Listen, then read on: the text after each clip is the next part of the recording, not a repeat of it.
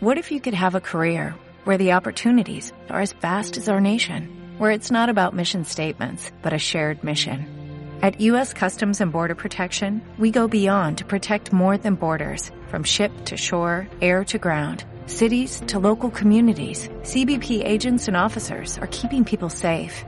Join U.S. Customs and Border Protection and go beyond for something far greater than yourself. Learn more at cbp.gov/careers.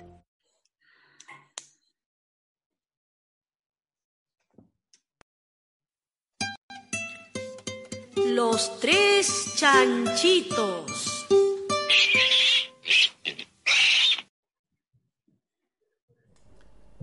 Bienvenidos, chanchiteros del universo. Comienza. Los, tres chanchitos. Esta vez no está mal, ¿eh? No, pero es que Enrique se- eh, siempre lo hace fuera de tono, yo creo que queriendo. Hola, chanchites del universo y bienvenidos al Tres Chanchitos 99, que es nuestro último chanchito, nuestro último programa de dos cifras. Y estaréis preguntando, como siempre, qué características tiene el número 99. Pues bueno, es un número de Ulam, de Ulam, como dijimos el otro día, de Ulam o de Ulam. que Yo si diría lo siempre Ulan, pero no puedo poner la mano en el fuego. Sí, pues si queréis saber lo que es un número de Ulam, pues os escucháis el capítulo 97, que lo explicamos muy detalladamente al principio. Y, poco más, bueno, es el número más grande que es igual a la suma de sus dígitos más el producto de los mismos. O sea, 99 es igual a 9 más 9 más 9 por 9, que es 81, que más 18 es 99. ¿Vale? Eso es una chorrada. Y como número tiene poca cosa más, es el número atómico del instenio, que es el, el- el elemento 99, que se llama así en honor a Einstein, aunque antiguamente se llamó el atenio, no sé por qué le cambiaron el nombre. Porque no bebía. El a- Malo. Y, y luego, ¿os acordáis lo que conté otro día del elemento 98 que tenía delante el disprosio? Sí. Pues me he curioseado que el elemento tenía encima el encima, no, más que delante, encima, ¿no? ¿He dicho delante? Sí, pero bueno, da igual. Ah, pues encima, en la fila de encima, el einsteinio, a ver si habían pues, seguido con la regla aquella de poner un nombre que tuviera que ver con, eh, con la misma, eh, con el mismo motivo del nombre del de arriba. El de arriba en la casilla 67 está el olmio con H, que se llama así, eh, pues eh, es el nombre en latín, olmia, bueno, viene del nombre en latín olmia de Estocolmo, que fue donde se encontró, pero no hay ninguna relación, porque uno está dedicado a Einstein y el otro está dedicado a una ciudad en Noruega. Así que nada, y no sé nada del Einstein, yo supongo que es muy reactivo, ¿no, Enrique? Mm, es relativo. Sí. No, pero todos esos son muy inestables, ¿no? A partir de cierto de esos Sí, son... sí, por eso. Y además Tengo ni idea son- de las propiedades del ingenio. y no son hay- no son naturales, ¿no? Hay que hay que buscarlo. Y bueno, y antes de darle paso a nuestros maravillosos invitados de hoy, de hoy, de hoy, no de hoy, eh, si me dejáis, pues voy a avisar, a anunciar a nuestro a nuestros oyentes, a nuestros chanchites, que el miércoles 22, el próximo miércoles, miércoles 22 de abril de 2020, miro cuántos dos, 22 del 2020, a las 22 horas, muy fácil todo, 22, 22, 22, Ojo, 22, 22. No, no me estoy 22 demasiado. horas eh, en el... En España. En el 22 uso horario... horas- No, en España no. No, en España no, perdón, Sevilla. En el uso horario de Boulevard.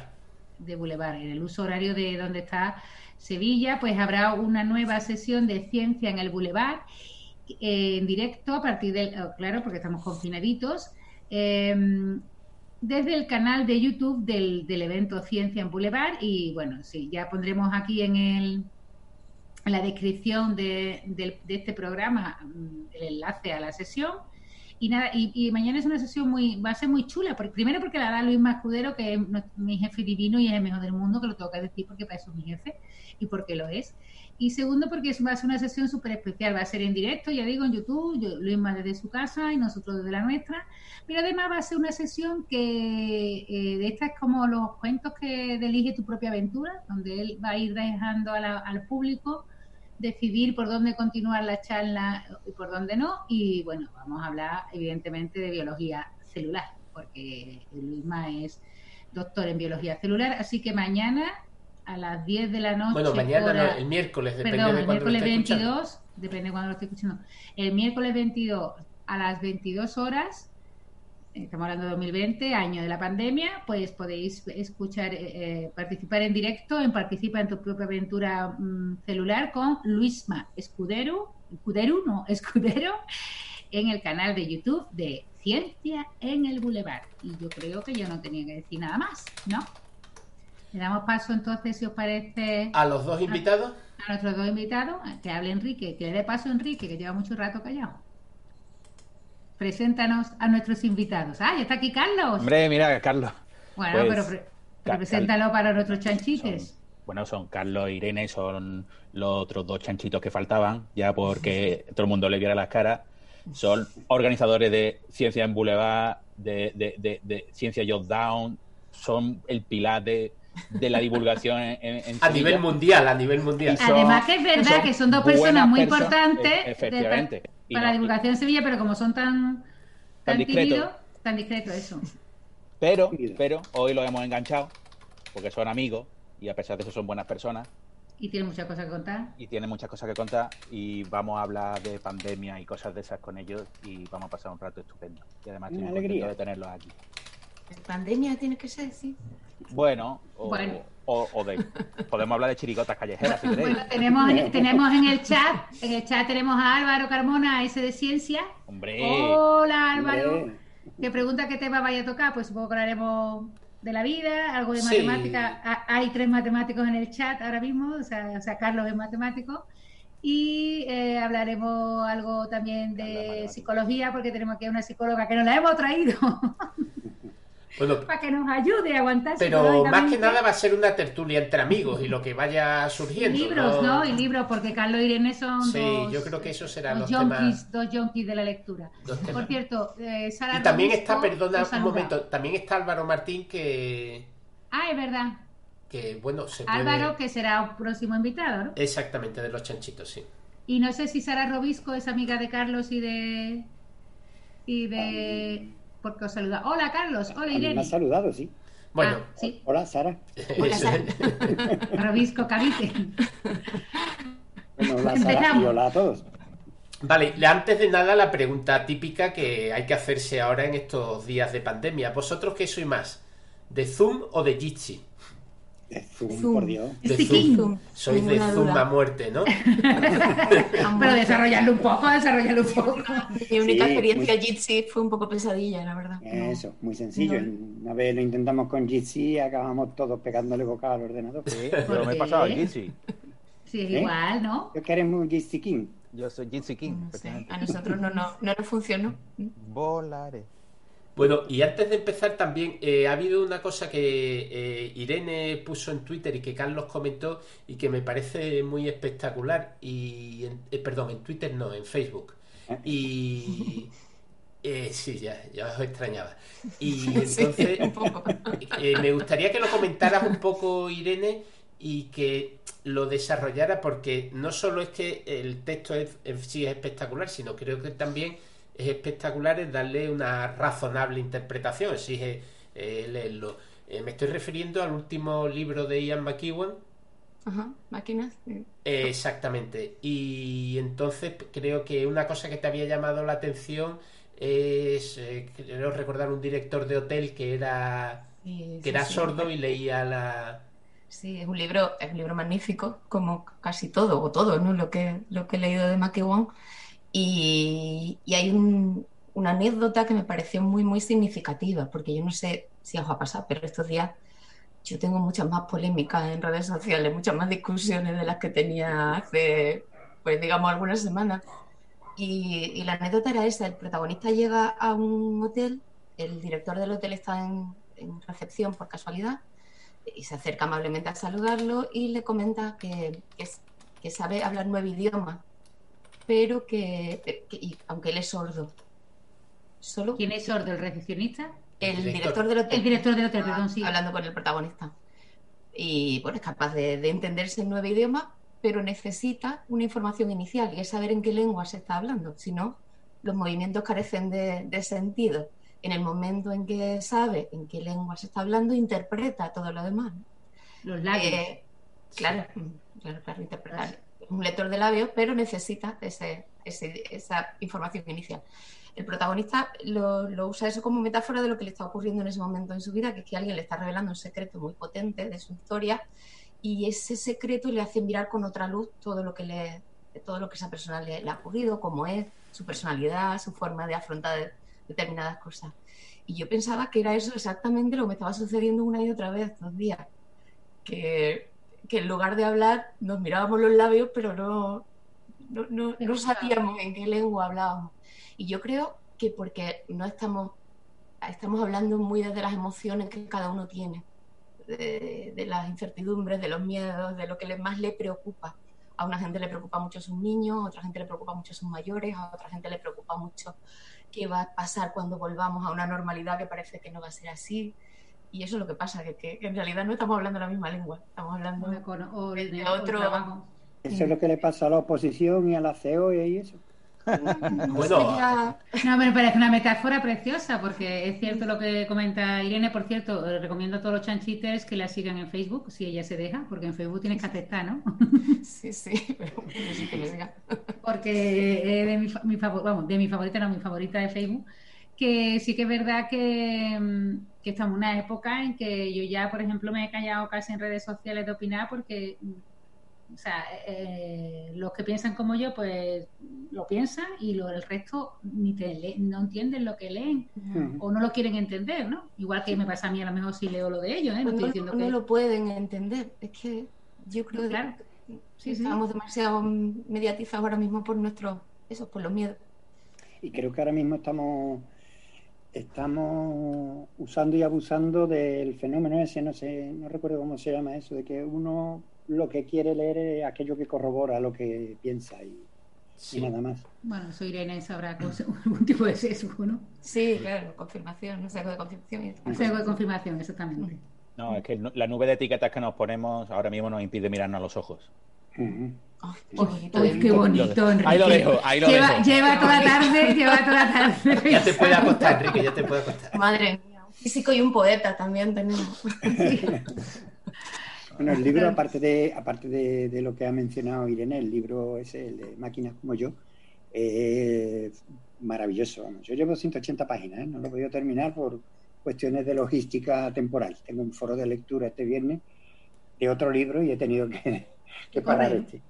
Y, y me parece maravilloso. Es una ucronía en la que, bueno, no revelo demasiado, no hago mucho spoiler si digo que Alan Turing es un héroe nacional británico, que Tesla fracasó con la, con la, con la radio y entonces deprimido se fue a Inglaterra y desarrolló la informática en los años 20 y, y mil cosas así, vamos. una- Qué chulo, ¿no? Sí, sí, sí, muy chulo. Fantástico, una realidad alternativa que funciona, que está ahí, donde las casas tienen jardines delanteros y traseros y, y uno va al tendero y demás, pero, pero la informática existe desde los años 20, la inteligencia artificial desde los años 60 y Qué chulo. es Eh, maravilloso, una- maravilloso. una maravilla. Como, como Como casi todo. todo. lo que escribe McEwan, la verdad. Pues El otro día no sé quién comentaba en Twitter, hablando de los, es que me ha recordado con jardines eh, traseros y delanteros, que la gente en Reino Unido, creo que era, se extrañaba de que la gente en España se estuviera quejando de que los niños estaban encerrados, que por qué no los sacaban al jardín. Claro. Y sí. entonces la, la pregunta es, no, no, que no entendían cómo cualquier Claro, pisito claro. no tiene un jardincito alrededor de la casa, ¿no? Si piensas en la casa, bueno, No, pero esos serán los que vivan en el countryside, ¿no? Porque los que vivan en Bristol no tendrán jardín, en los que vivan en un bloque, ¿no? ¿no tienen un patio interior en el bloque o algo? Eh, bueno, Bueno, pero es que patio de interior las no se puede ir, ¿eh? Muchas No se de puede las ir casas, tampoco, claro. o sea, la típica construcción eh, británica son estos los adosados, digamos, ¿no? Que tienen Eh, casitas, ¿no? Que tienen jardincito, ¿no? Sí, tienen un pequeño Pero en las ciudades hay unos bloques finísimos y, y feos. Sí, claro, sí, sí, sí, existe también. Quiero decir que habrá bloque. gente que esté en piso. Pero que, que, bueno, que... Me acordaba, esto- perdón, me acordaba por lo que ha dicho Carlos. Que, para que tú veas que, que- Pues me lo que voy a apuntar, me lo voy a apuntar, porque a ¿El mí qué? El libro este de máquinas como yo, Lo ha puesto Carlos en el chat. sí, lo he visto, pero porque yo me estaba leyendo la trilogía esta de los tres cuerpos y me ha derrotado. A mí, Mucho tocho. No, a, mí no me gustó. No he pasado de la mitad del segundo, y eso que me habían dicho, el segundo es muchísimo mejor que el primero. Pero es que a mí el primero ya no me gustó, ¿eh? No, a mí el primero se me hizo bola también. Lo siento mucho, no me gustó. Ya sé que todo el mundo. ¿Y aún así seguiste ahí adelante? Yo, porque me dijeron, el segundo es espectacular, pero es que no, no. Hombre, el del primero me gustó. No sé si lo habéis leído. No, no, no. Ah, pues el primero tiene una parte. 900 páginas y dije. Yo recomiendo mucho el primer tercio del primer libro, que habla de la revolución cultural. Exactamente, y todo eso. exactamente. Eso es fantástico. Luego ya cuando se pone cuando se va al, sitio ese que se va y tal, y eso. Cuando ya empieza con la ciencia, con la ciencia dura, hace agua por todos lados. Pero la visión que da de la sociedad china durante la época de la revolución cultural es maravillosa. Maravillosa. Y ahí lo dejo. Sí, lo apuntamos también. Yo me estoy leyendo uno que es muy simpático. Ya lo hemos recomendado los chanchitos, todavía no me lo he terminado, por cierto, porque tengo entre la teledocencia y lo que tengo pendiente y el libro que tengo que escribir yo que tengo que entregar en noviembre de 2019. Em, ya lo hemos contado aquí, el de Cervantes para cabras y Marx para ovejas. Ese es el que tengo Ese es muy chulo. Es de un cordobés, de Pablo Santiago, y es como, como un Quijotito, un Quijotito, pero es súper bonito. Eso, qué libro más bonito. es, es, un libro bonito. Digo, me gustaría que hiciera. O sea, lo, lo ideal es que José Luis Cuerda hiciera una película. Está complicado. Es que es eso, es que es muy bueno, Ya no, ya... tan rara. Bueno, pero Fesser sí, ¿cómo se llama el Fesser que hace película? Guillermo, ¿no? no, Guillermo es el de Goma Puma, ¿no? Javier, Javier, Javier.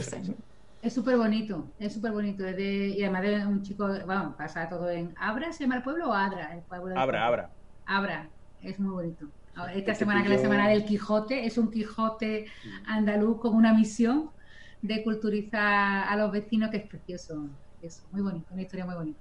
Pues te pillo la, la, recomendación porque yo en estos días, no sé por qué será, pero necesito leer cosas bonitas, bonitas y ver, series y películas. No saben por qué será, ¿no? No sé, no sé por qué será. no hay ninguna explicación psicológica disponible para ese fenómeno tuyo.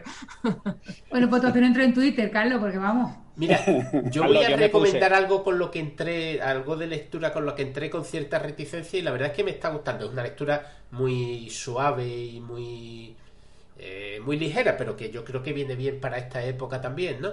Que es eh, la tetralogía de, de esto de novela negra de un tal Robert eh, Galbraith, también conocido como J.K. Rowling. J.K. Rowling. Ah, sí, sí, sí, he leído algunos. Sí, sí. Entonces, eh, me parecen que están bastante bien escritos y bastante. Me, me, están entreteniendo mucho, mucho, mucho, mucho, mucho. ¿Es el del Cuco o algo el, eh, lo estoy leyendo en inglés. Eh, como el canto del cuco o algo así. Sí, sí, sí. Ese sí lo he leído. Me mucho también. ¿Alguien por eso ha el nido del cuco, no?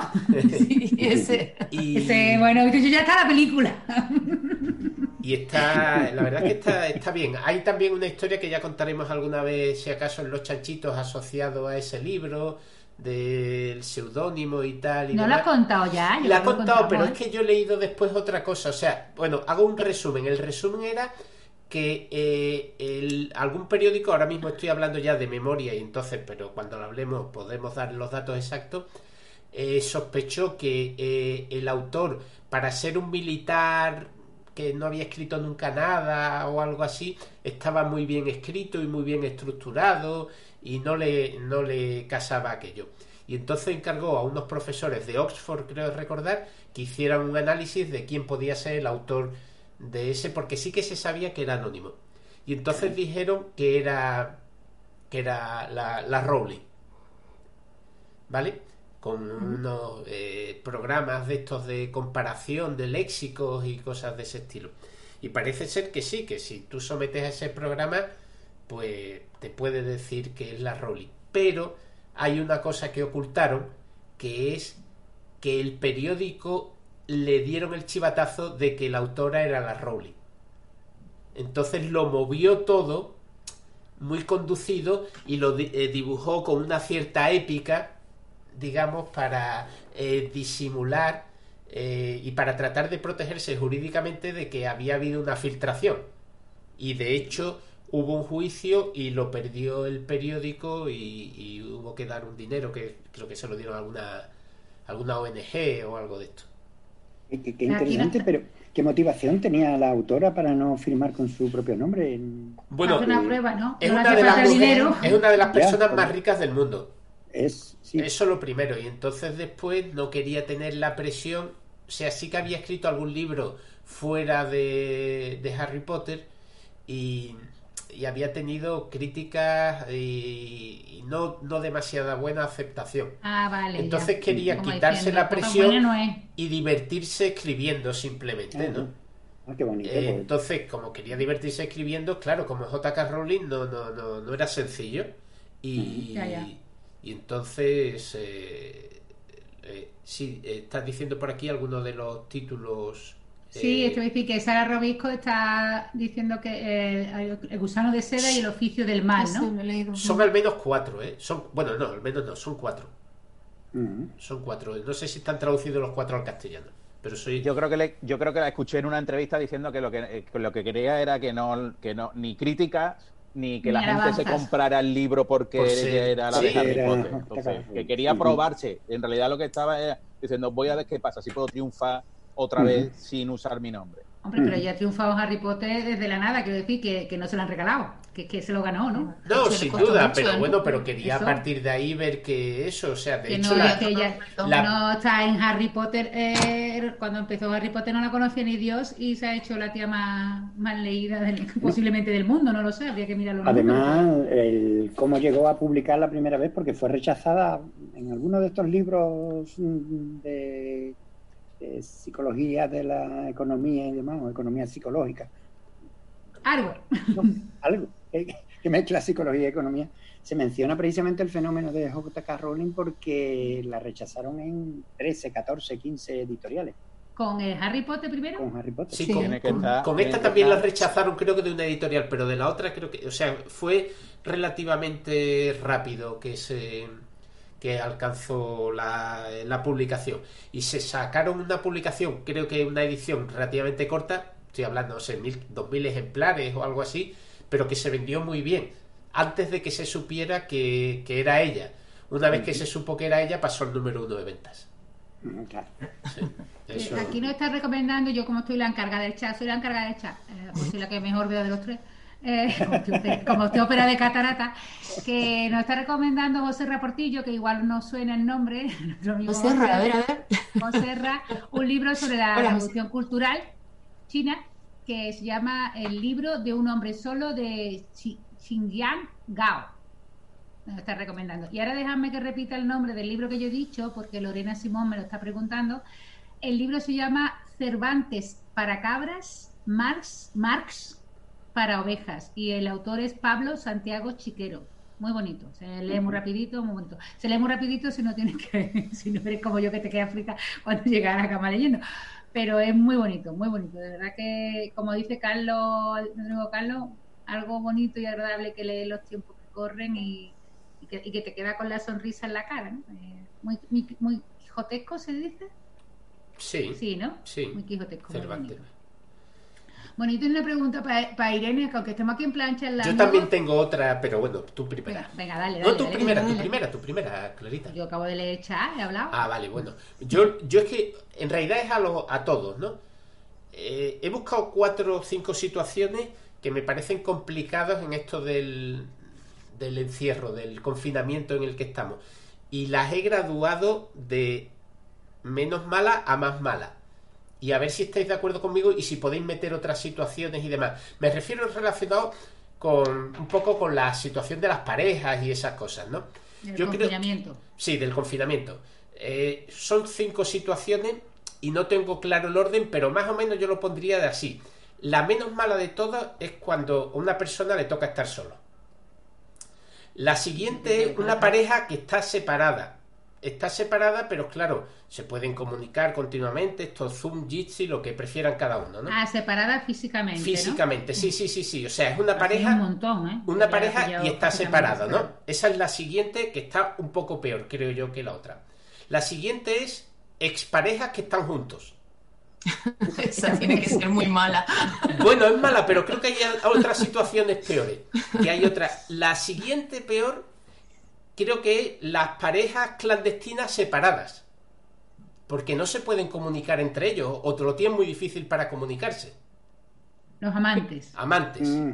¿Vale? Amante, eh, en el sentido, bueno, sí, pueden, sí podrían comunicarse, ¿no? ¿Por qué no podrían comunicarse una pareja clandestina? Hombre, no lo- podría hacer Zoom con los amigos, pero sí. Pero es más complicado, ¿no? O sea, un, no WhatsApp, un WhatsAppito, un WhatsAppito, un WhatsAppito, Sí, un Skype, lo- un lo vis tiene- a vis. Bueno, lo tienen más... com- No, pero quiero decir, cada uno tiene a su pareja oficial Ah, al lado. vale, entonces, vale. claro, Ah, no vale. pueden... Vale, vale. No, eh, si, si están... Claro. Si no situación tienen esa, estarían en la situación de las dos parejas separadas. caso, sí, sí. O sea, es clandestino. Y la última situación, que yo creo que puede ser la peor en un momento dado, es una pareja que esté juntos. Pero, ¿una pareja cómo?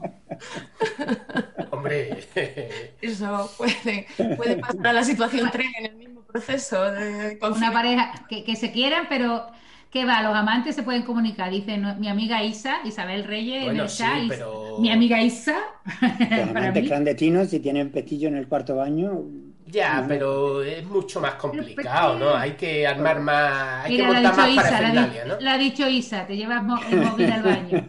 Sí, Oye, sí. aquí hemos puesto vosotros aquí con el tema cuernil, ¿eh?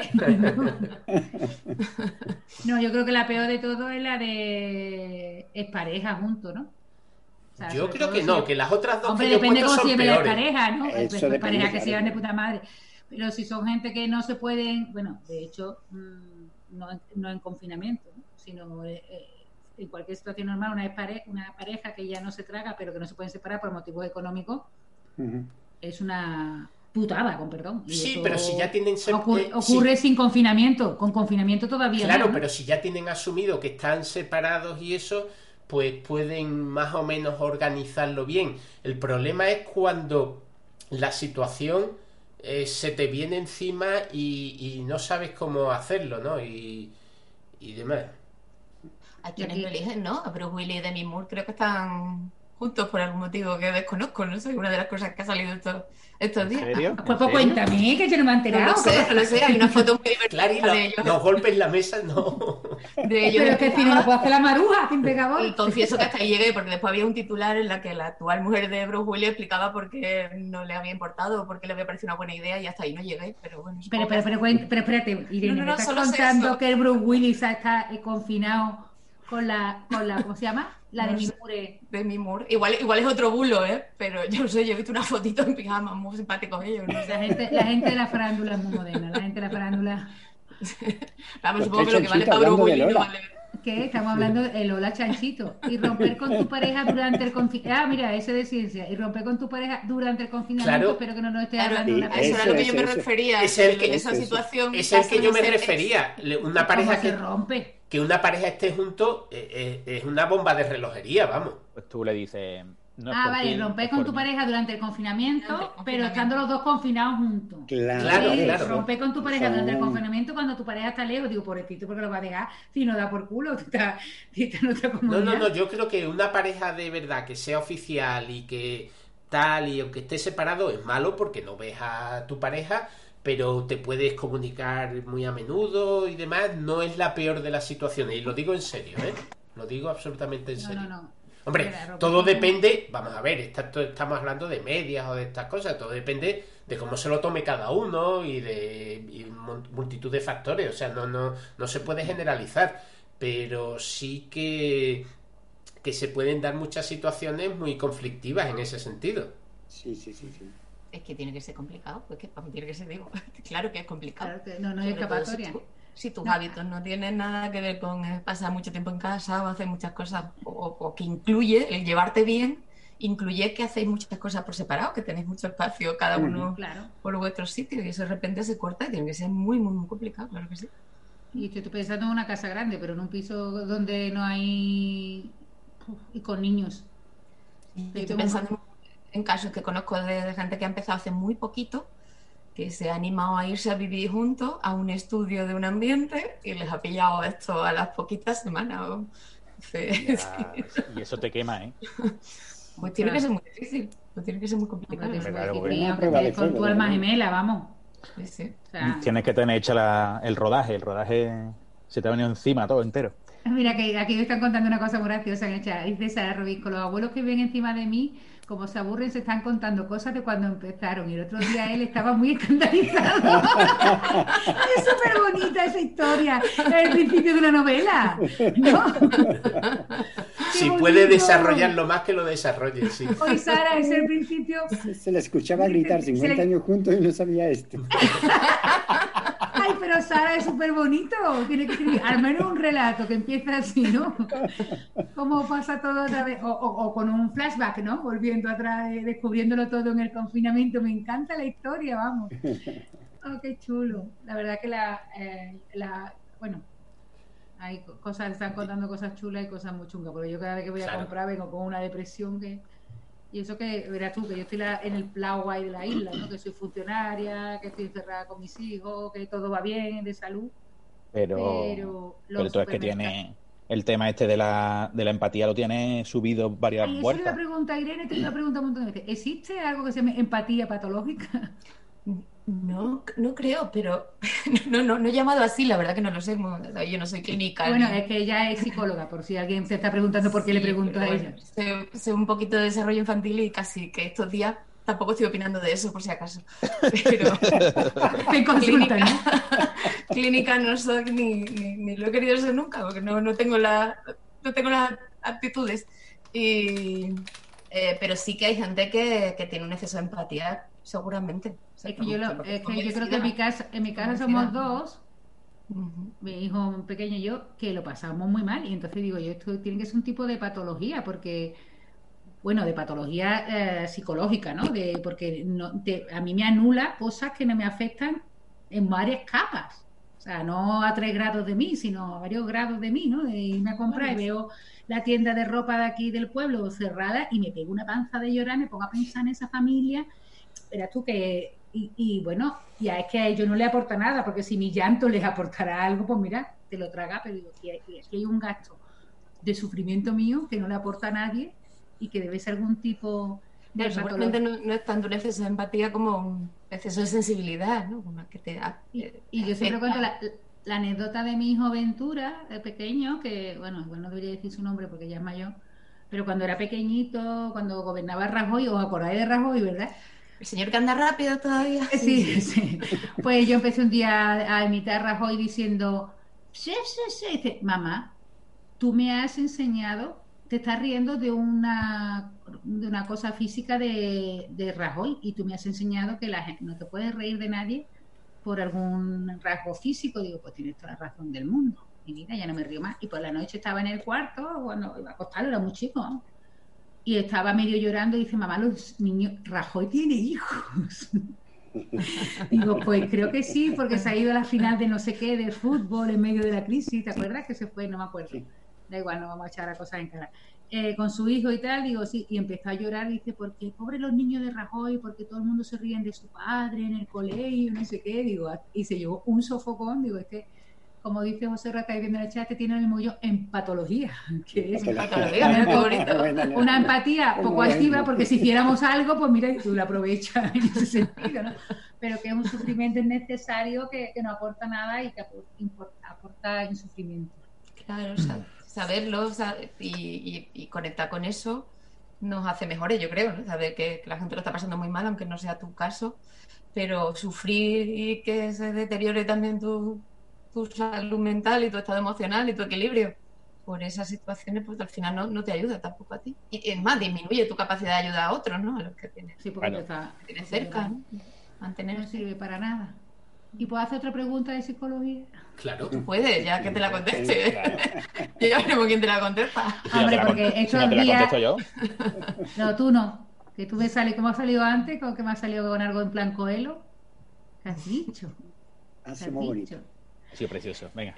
Que no, porque para lo digo para nuestros oyentes, si no lo saben, y tú eres experta en psicología evolutiva, ¿no? Y, y, los niños están, bueno, los niños, cada día es un tema diferente, pero los niños eh, es uno de los temas que, están en el candelero de, de, si deben salir, de no deben salir, de cómo lo están pasando, no sé cuánto.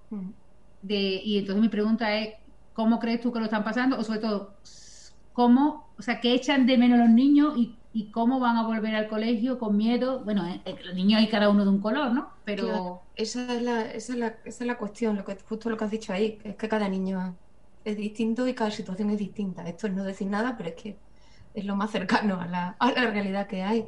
Se dice, se está diciendo mucho que los niños se adaptan mejor que los adultos a estas situaciones. es. Se dicen muchas cosas que yo creo que hay que eh, ser un poquito más prudentes. Hay, hay, los niños tienen características que es verdad que hacen que algunas cosas sean más fáciles de las que están ocurriendo.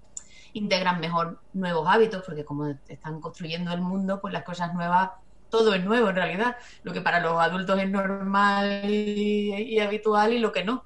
Eh, pero también es verdad que son más vulnerables emocionalmente, tienen menos capacidad de autocontrol y sobre todo dependen absolutamente de los adultos, porque eh, dependen de todo para entender la situación, para su estabilidad emocional, para la estimulación, para sentirse seguros. Eh, Entonces, bueno, pues eso de que se adaptan más fácil que mejor que los adultos Es mentira, que- ¿no? es muy, muy discutible. Claro. Y después es que depende de cada niño y, y depende mucho de la edad, que también no tiene nada que ver una niña de 10 años con una niña de 3. Son necesidades distintas y, y además las características de cada niño. Hay niños que necesitan muchísima actividad. Los niños lo deben estar pasando peor que los que tienen un temperamento menos, menos activo, los que se entretienen más y los que tienen menos capacidad de atención y de persistencia, eh, los que se adaptan mejor a lo nuevo y los que se adaptan peor, los que tienen una intensidad emocional más alta, que probablemente están viviendo peor también muchas de las situaciones actuales. depende, depende. Es verdad que al principio cuando me preguntaban, pero, pero porque llevábamos un poquito tiempo, llevábamos un par de semanas y muchas- sobre todo madres, también padres, pero me preguntaban, ¿los niños se van a traumatizar? Claro, en aquel momento yo lo tenía muy claro y decía no, porque primero vacaciones, afortunadamente traumatizar a un niño es una cosa muy complicada, hay que, hay que hacer algo muy grave o muy continuado en el tiempo para que eso ocurra. De Y hecho, existimos, existe la humanidad. Efectivamente, es eso.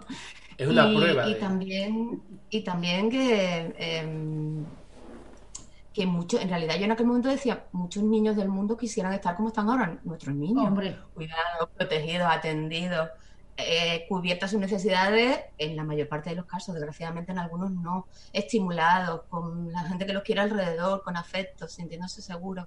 Muchísimos niños del mundo no se sienten así nunca, no, tienen, no, no están en esa situación. Ujú. Pero claro, eso es una cosa. Ahora, ¿qué efecto está teniendo el confinamiento tan largo eh, sobre los niños? Si, si, si, es, si es más riesgo que, que se mantenga la situación o empezar a salir poco a poco con precauciones.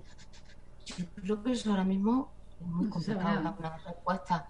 Yo prefiero confiar en que la gente que está tomando las decisiones lo hace con mucha información, con la mejor información, viendo el panorama global y bien asesorado y sobre todo en equipo, ¿no? Que gente mirando situaciones distintas y, y manejando información distinta. Pero es muy difícil contestar. No, El grado de incertidumbre para todos los parámetros es, es tremendo, o sea, es muy difícil tremendo. la Eso toma quiere de decir, pero esa era mi pregunta. Los niños son, eh, eh, con- que yo adoro los niños, ¿eh? o sea, soy amante de los niños, hasta de los que no son míos. Pero eh, cuando dicen los niños, los niños, yo, mi pregunta eh, en realidad era, ¿es verdad que los niños se van a adaptar, o sea, van a sufrir más o van a sufrir menos que nosotros? Porque los mayores también tenemos, y, y- y hablo yo que estoy en una situación privilegiada dentro del confinamiento, pero a mí me está afectando, ¿no? O sea que Claro, Pero- porque lo que estaba diciendo Alberto es que una de las cosas que más nos descoloca a los seres humanos es la incertidumbre y ahora es todo incertidumbre, absolutamente todo. No sabemos cuándo va a terminar, no sabemos qué va a pasar cuando volvamos, no sabemos cómo se va a producir esa vuelta. En fin, sabemos, sí sabemos y las certezas que tenemos son, no son positivas, sabemos que va a haber mucha gente y lo va a pasar muy mal. Entonces, los adultos lo estamos pasando también, también mal, claro. Si lo estamos pasando peor que los niños, pues yo creo que eso tampoco se puede contestar. Habrá niños que lo estén pasando peor, adultos que lo estén pasando peor.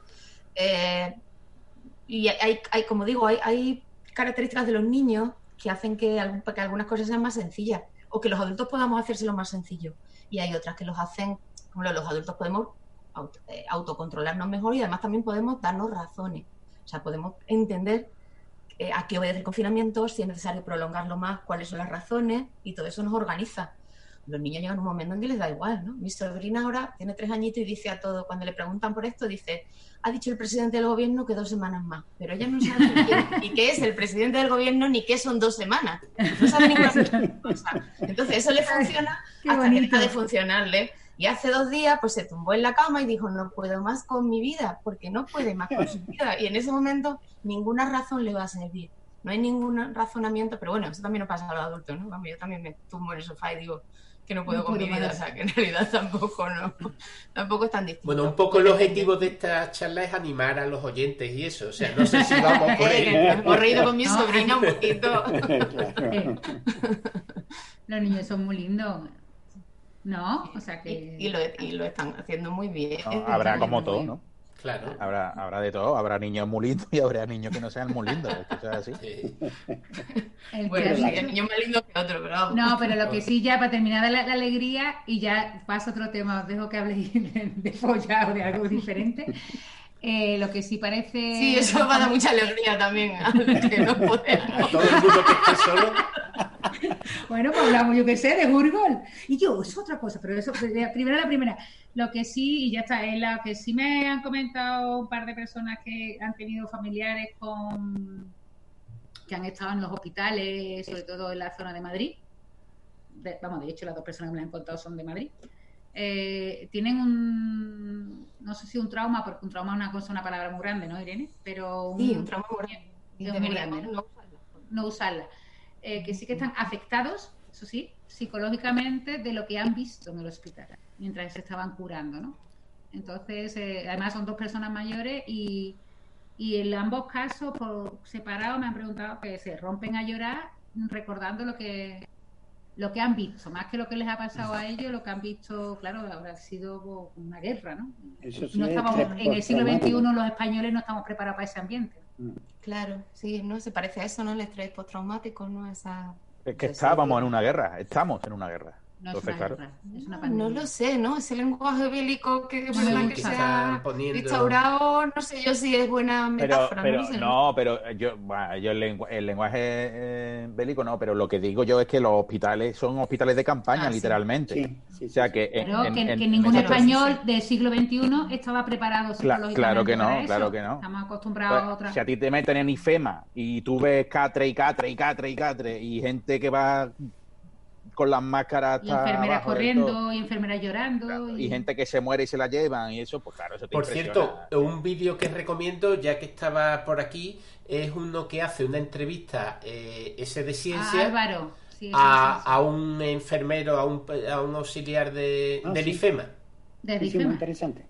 Sí, y entonces le está preguntando que cómo es. Y por ejemplo, hay una cosa curiosa que dice que los pasillos de IFEMA para llegar y eso son muy largos y demás. Y entonces, cuando van recorriendo los pasillos, las propias empresas radicadas allí en IFEMA y demás van dejando cosas, fruta eh, y cosas para ellos. Y entonces él dice que decía que se trae un montón de fruta para él, para toda la familia y demás, porque se lo van eh, porque eh, como gesto de solidaridad por parte de las empresas, vamos. Bueno, y eso también nos contaron, bueno, vimos la foto de una, la hija de un amigo nuestro, ¿no? Que está trabajando en un hospital de Madrid. Madrid ha sido, bueno, parece que me está contando Sara Robisco que en Torrejón de Ardoy está empezando a volver a la normalidad, que también fue un punto caliente. Pero la gente cuando pedía comida a domicilio, pues pedía una bolsa para el hospital. O sea, una para mi casa y otra para el hospital, Sí. no sé qué hospital era, no sé si tú sabes qué hospital era. Eh, bueno, es el de la, la hija de un compañero nuestro, vamos. Pero, en y entonces eh, le mandaba una foto a su padre donde tenían una sala absolutamente llena de comida que para lo- el personal sanitario enviada por gente anónima simplemente para que no le faltara comida a la gente, que ni la gente que está en el hospital ni para la comer ni leche, pero bueno, que es un poco contribuir Claro, por eso con, lo- con los héroes, con los héroes de, bueno, con héroes mucho, ¿eh? pero quiero decir. Eh, Esto está siendo, esto está siendo maravilloso. Ah, venga, venga, Enrique, pon ya tu punto camberro porque nos vamos No, para no, llorar, venga. no. Esto está siendo maravilloso. Eh, yo estoy muy contento de vivir una situación así, que es jodida, pero es una situación histórica y tal, y va a cambiar nuestra sociedad a, a mejor, a mejor ¿Sí? en ¿Tú todo. en todos los aspectos. Vamos a ser, yo a Irene, pero vamos a ser más cariñosos, vamos a ser más responsables, vamos a besarnos más. Bueno, Hombre, también se está viendo mucha más agresividad y más polarización política, por ejemplo. ¿eh? Sí, no, a mí- Sí. yo las Pero, primeras... pero eso en las redes, ¿no? En el mundo real, no, ¿no? No, no solo, ¿no? Y a mí lo, lo primero, seguramente no son muchos casos, o son, o son los menos, pero a mí me- al principio me llamó mucho la atención todo el tema este de, la, de las delaciones, los vecinos increpando a gente que veía andando por la calle sin saber si, si podía salir, si no podía salir, o si simplemente tenías un ataque de ansiedad y había salido a andar. A mí eso me, me impresionó mucho, ¿no? Yo creo que es un cliché, ya se ha dicho muchas veces, pero es verdad que saca lo mejor y lo peor. Sí. Esa situación de miedo e incertidumbre saca las dos cosas, evidentemente. Hombre, es que Entonces, vamos a ser gente- mejores, peores. Que sé. Lo que sea, lo que, lo que seamos, eh, nos lo vamos a tener que plantear de una manera un poquito consciente. O sea, que no va a ser simplemente salir y vamos a ser mejores o peores, sino No, que lo que a hacer- si hemos tomado si hemos tomado conciencia de algunas cosas, ahora, entonces hay que, hay que ponerse en marcha y decidir que no vamos a dejar a nadie nunca más de lado, que, que no podemos tener a personas tan vulnerables laboralmente y económicamente a nuestro alrededor, que, y qué hacemos. Y que la sanidad tiene que Sí. estar... María Carmona nos pregunta Claro. que si vamos a ser más alcohólicos. No, hombre, la pregunta la chiquilla no, la ha no la preguntado así, preguntado la pregunta no muy buena. María, Sí. ¿ves? Por eso leo yo el chat, porque este no sabe. Si lo vamos a hacer es si lo estamos siendo. Lo estamos haciendo, parece que sí. Parece que sí, ¿no? Parece que sí, ¿no? Sí. Que Sí, el consumo de no, lo- digo, parece que sí, porque las ventas se han disparado, las ventas de cerveza y de y vamos, yo misma reconozco que cuando empezó la pandemia iba a cuatro cervezas al día, dos a mediodía y dos por la noche. Ahora estoy a cero, porque llegó un momento que dije, bueno, si yo no bebo cerveza nunca, viene a decir, bebo cerveza cuando salgo, Claro. Pero- yo, pero no, yo mi no ca- bebía, yo no bebía Claro. nunca en casa, Carlos puede dar fe, yo no bebo nunca, nunca en casa, y no bebo nunca sola, pero ahora o bebo en casa sola, o sea, sola, Claro, Bueno, o lo de de- la pantalla, o no. Lo de sola es relativo, ahora ¿no? estoy Porque bebiendo un poco de vino, ¿eh? pero la Sí. cerveza es que me gusta. ¿No habéis quedado con al- la compro. quedar con Porque amigos si para no tomar una copa o algo de eso, ¿no lo habéis Sí, hecho? por Sí, sí, claro, Sí, claro. sí, sí. Sí, sí, sí, a eso me refiero. Que Pues supongo que es la parte de nuestro coco que, di, que le da un poco de cosa beber solo y dice, bueno, soy un bebedor social. Voy a, voy a hacer una videoconferencia No, pues yo, la, yo me la bebía para sola. ponerme ciego en mi casa. y, y me bebí una cerveza y luego otra comiendo y luego hubo un momento que me senté y digo, bueno, ¿y yo por qué bebo cerveza si yo no bebo cerveza en mi casa sola? Nunca. Si esto es una cuestión de, de eso, de alternar, ¿no? Ahora me estoy bebiendo una copita de vino con vosotros, pero la cerveza no, porque ya no la Pues- compro sí, porque, porque aparte cuatro cervezas al día es que engordan. Pues yo no puedo, yo no puedo. Yo ya no puedo beber. Me pega unas cebollas todo lo que me ingiero. Que Sí. estoy ahora ah, sí, es cierto. Es con cierto. agüita con gas. Así que Oh, y he echado de menos yo tenía agua con gas, precisamente. agüita con gas, eso es Agua, agua seca. Ay, agua. Qué triste todo. Triste, triste agua. Yo informo que no estoy bebiendo. Yo Pero tú no has bebido nunca. Eso es lo que estaba yo pensando, que el indicador absoluto de que la sociedad ha cambiado radicalmente para mal en ese sentido sería que Alberto bebiera algo. Bueno, Imagina. ¿Te imaginas que le llevamos un día está bebiendo con los cuatro corriendo? Fin del confinamiento, ya. Nos vamos A la calle. los cuatro. Sí, sí, eso debe ser el signo de, de- realmente del fin del mundo, ¿no? Ah, bueno, lo que dice Oserra, que dice Mar, que tiene razón, que claro que ha subido la venta de alcohol en supermercado, pero que hay que, que Claro, cambiar. claro, no hay claro, Claro, bares. todas las que no bebíamos en los Sí. bares. sí, Ah, sí. claro. Yo cuando he leído Claro. esa noticia siempre me lo, me lo... Porque sí ha subido la parece ser la venta de alcohol, pero claro, habría Pero que, claro, la de los bares. traer de ahí... no, lo importante es la producción, no la, no la Exactamente, venta. exactamente. Claro. Eh, pero sí, a lo mejor si se descuenta la que se hacían bares, todavía no hemos llegado. Yo, hombre, por la noticia entendí que, que había aumentado la, la producción. O sea, la- la- Ah, sí.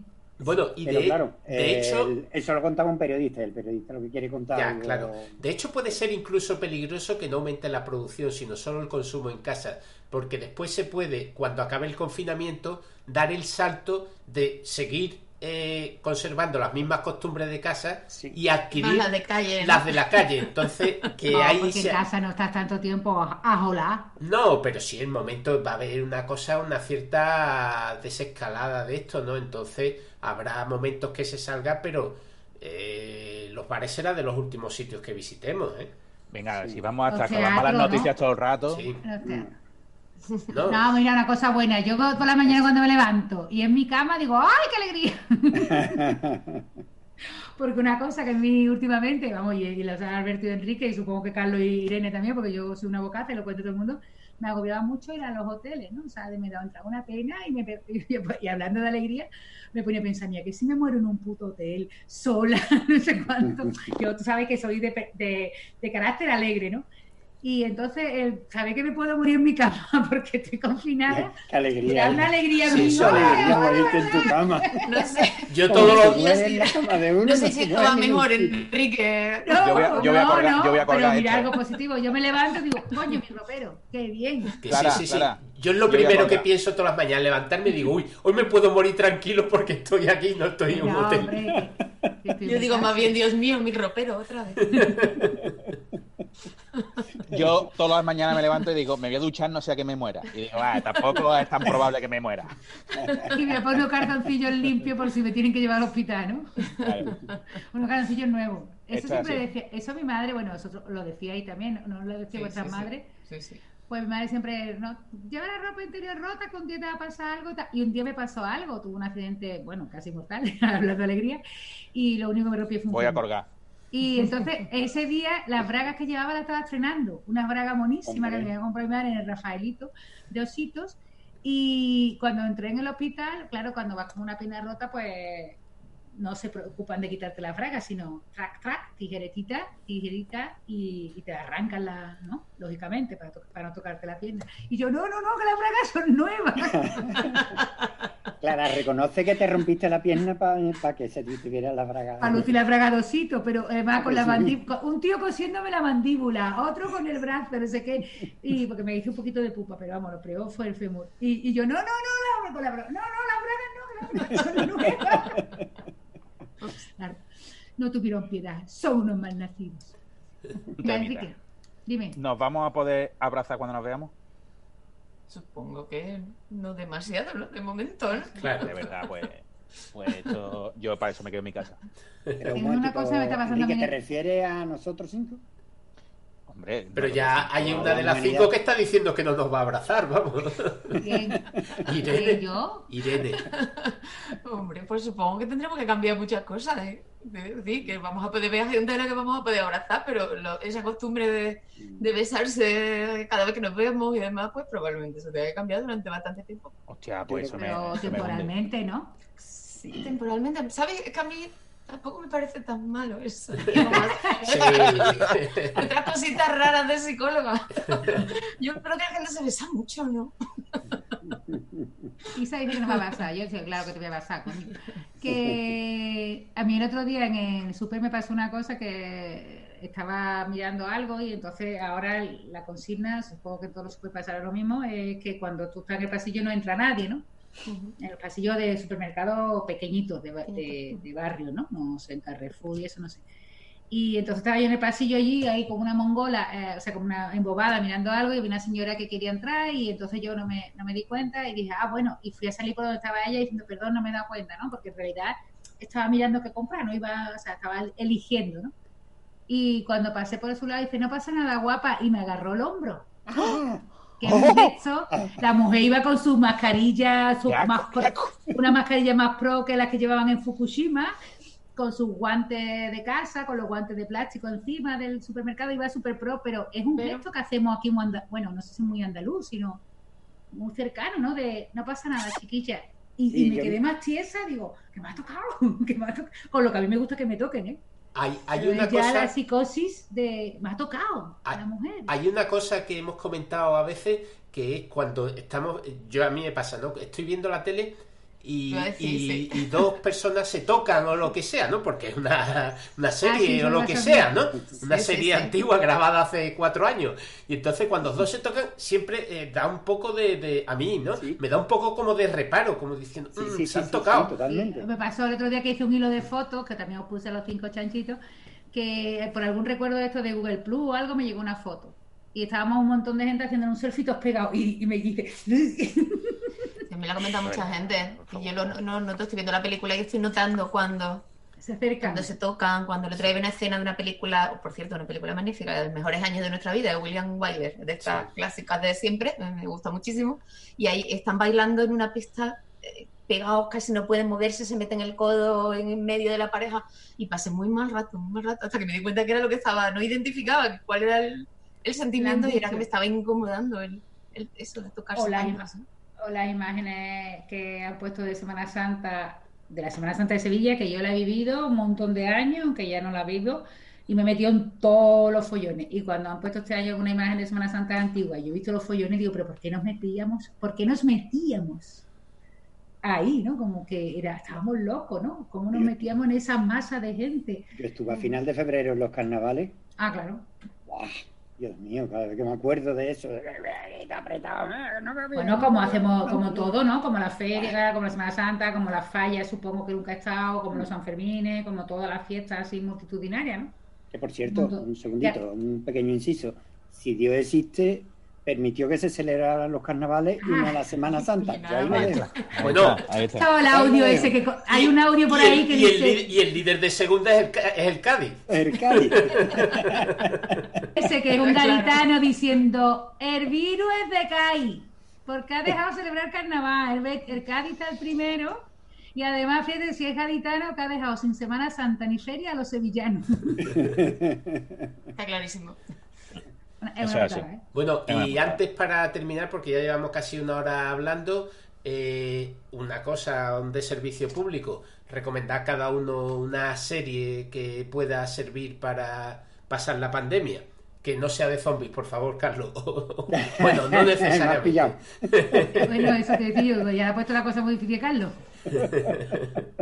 Pues mira, Hoy he escuchado Ah. un tweet, lo he escuchado, digo, porque ha sido un podcast de la cadena SER, fantástico. Llega un viajero del futuro y dice, ¿qué año es? Y dice, 2020. Y dice, eh, 2000, responde, 2020, el de la pandemia, y dice, ¡hala! La, eh, ¿La de los coronavirus o la de los zombies? Queda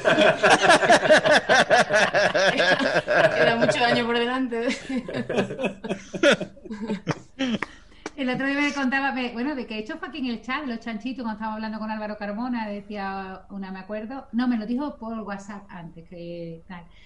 Dice, me acuerdo cuando tú viniste en Halloween allí a un bar que fui de la Puebla a una charla sobre zombies y, y nos reíamos todos, ja, ja, ja, ja, como, dice, casi, Sí, sí, hombre, sí. no una invasión zombie, pero estamos viviendo una escena, bueno, parecida. Vamos a ver una cosa, que aquí lo único que vamos a tener problemas es con la orgía de más de 10 personas, Sí, claro. que se van a hacer verdad. Ah, mira, que Sara, nuestra amiga Sara nos dice que gracias por recomendar, eso fuiste tú, ¿no, Alberto? Es Master of Sex. Es posible, no lo sé, no recuerdo, pero la vimos todos, ¿no? Eh, eh, Sí, sí, eh, pero a mí me gusta muchísimo, Bueno, no sé, me gustó mucho esa Venga, la serie. serie. Una Serie, Carlos. Carlos. Puede ser de zombies si quiere. No, no, me está costando mucho engancharme a series. Porque ya digo, el, quiero ver comedia, quiero ver cosas livianas, Ajá. cosas ligeritas. Mm, yo me encantaría no haber visto la mar- maravillosa señora Maisel para poder volver a Ah. verla. Yo no había Ah. visto la última, verla. yo no había visto la última temporada y la estoy viendo ahora. Yo no la he visto Fantástica, Y me tercera, está, ¿no? y me está gustando muchísimo, muchísimo. Preciosa, ¿eh? preciosa, preciosa. A mí me O encanta. sea, a mí me gusta, me gustó mucho las primeras temporadas, las dos primeras, Sí, sí, ¿no? sí, sí.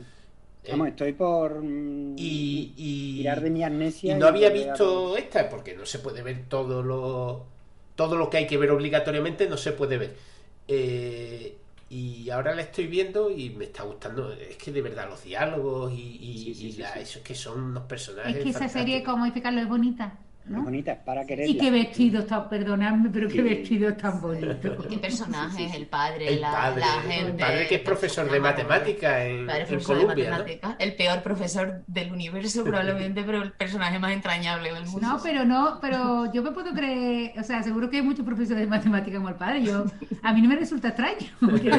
Bueno, será que yo no he conocido a tanto, entonces, ¿verdad? bueno ¿No? al- algún matemático algún matemático sí has conocido ¿no Irene? Sí, alguno, alguno que otro. Years and Ye- Mira, María Carmona recomienda Sí. Years and Years. Uf, Igual no, no, es no, momento, no, no. María, ¿eh? No sé si es- no no sé es. No, no os recomiendo no que de Years and Years Years and Years. La- yo días, la, no. la acababa No. de ver y no me La podía Is- creer, Isa. Reyes, la- ¿cómo se llama la de Mrs. Maisel? La maravillosa. La maravillosa señora Maisel. La, maravillosa señora Maisel o Wonderful. Está en Amazon Prime. Y, No, es. y también nos están recomendando por aquí, que yo no, le- no tengo ni idea, eh, Sarah Good Humans Good Omens. Sí. Ese está bien. en Amazon Prime. Y aquí que María Carmona le encanta, como dice Mrs. Maisel, eh, la, la señora es que tiene que- unos vestidos maravillosos. Yo cada vez que veo No un es, vestido no, de es la- Miss, no es Miss Mason, no, es Mrs. Mason, ¿no? Mrs. Maisel, eso, bueno, como sea. Yo cada vez que veo un vestido digo, este es para princesa de Asturias, pero como este año me voy a quedar también sin princesa de Asturias. Pues pues huir. Venga. Irene, Yo estoy bien, ¿puedo decir la que estoy Sí, viendo yo? claro. Que es muy antigua, pero que me gusta mucho. Sí, por favor. Eh, Line of Duty, que Mm. tiene ya cinco o seis temporadas. bueno, ¿Es de guerra? quizás? No. No, es de, de anticorrupción, de. ¿Cómo se llama? de asuntos internos, Asuntos de, la ah, de la policía, de- policía de británica Londres. de Londres. Sí. No, no, creo que es de Londres, sí. De la Yo metropolitana, me parece. Sí. Esa. Eh, me está encantando. Me va. eh, Irene creo que se ha Irene se nos va a congelado quedar congelada. Ah, y no la ha dicho. escuchamos. Que. mm, Irene, que ¿se me puede mucho. Los personajes son.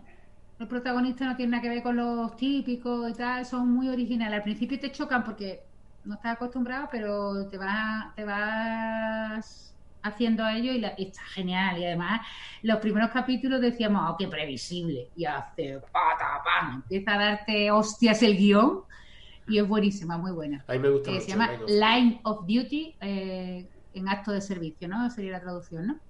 Line of Sí, Duty en acto, de, servicio. servicio. Por aquí nos están diciendo This is Us, Sí, que también la Ah, empezamos a ver. Is es maravillosa también. Sí, sí, muy sí, sí, sí. graciosa. Sí. No, no, hija, no, graciosa. Bueno, si, No. si consideras gracioso llorar Ah, no, espérate, que me he confundido. This is Us, vale, vale, no. Esta tiene una de las escenas más terribles que he visto es, yo en una. preciosa, en una es película bonita que es la de la patera. Es- Algo No, más. No, ese es Years, ese es Years and Years. Ese es Years and Years Years. and Years. Entonces, ¿cuál es This is Us? La de la This familia, que ella es muy gorda. que son tres Una muy gorda, otro un actor muy guapito, muy, muy, solitario. Maravillosa, Es maravillosa, vale. maravillosa. Es verdad, sí, sí. Pero me son todas desgracias a todas horas. Eso, Sí, sí, pero sí, me he liado, me he liado. la verdad que es preciosa. De todas sí, formas, sí. acabas de hacer un gracias, buen María. spoiler de Years and Years, pero bueno. Muchas gracias porque no he visto la Oye, segunda hemos perdido temporada, así que voy. Bueno, pues entonces sí que llega el momento de dejarlo por aquí. ¿Qué? Bueno, quedamos en la recomendación de serie de Irene que siempre. Pues Pero- bueno, ya tendremos que volverla a llamar en algún momento para que nos dé alguna recomendación, ¿no? No, eh, eh, obviamente. Expulsará. ahora, Me quedaba yo sin sonido. Bueno, la, le quito le quito el vídeo y si ella eh, volviera, no, es que no- se ha quedado totalmente colgado. Y Sí, entonces, que tengo problemas de cobertura. Sí. La de familia, sí. bueno, pues entonces hasta aquí ha llegado los tres ¡Cinco! ¡Chanchitos! Los tres chanchitos. Viene American Gods, dicen por aquí. American Gods. ¿No se merece tu familia lo mejor? Entonces, ¿por qué no los mejores huevos? Ahora, Egglands Best están disponibles en deliciosas opciones. Huevos clásicos, de gallina libre de jaula y orgánicos de Egglands, que ofrecen un sabor más delicioso y fresco de granja que le encantará a tu familia. En comparación con los huevos ordinarios, Egglands Best contiene la mejor nutrición como 6 veces más vitamina D, 10 veces más vitamina E y el doble de omega 3 y B12. Solo Egglands Best. Mejor sabor, mejor nutrición, mejores huevos. Visita egglandsbest.com para más información.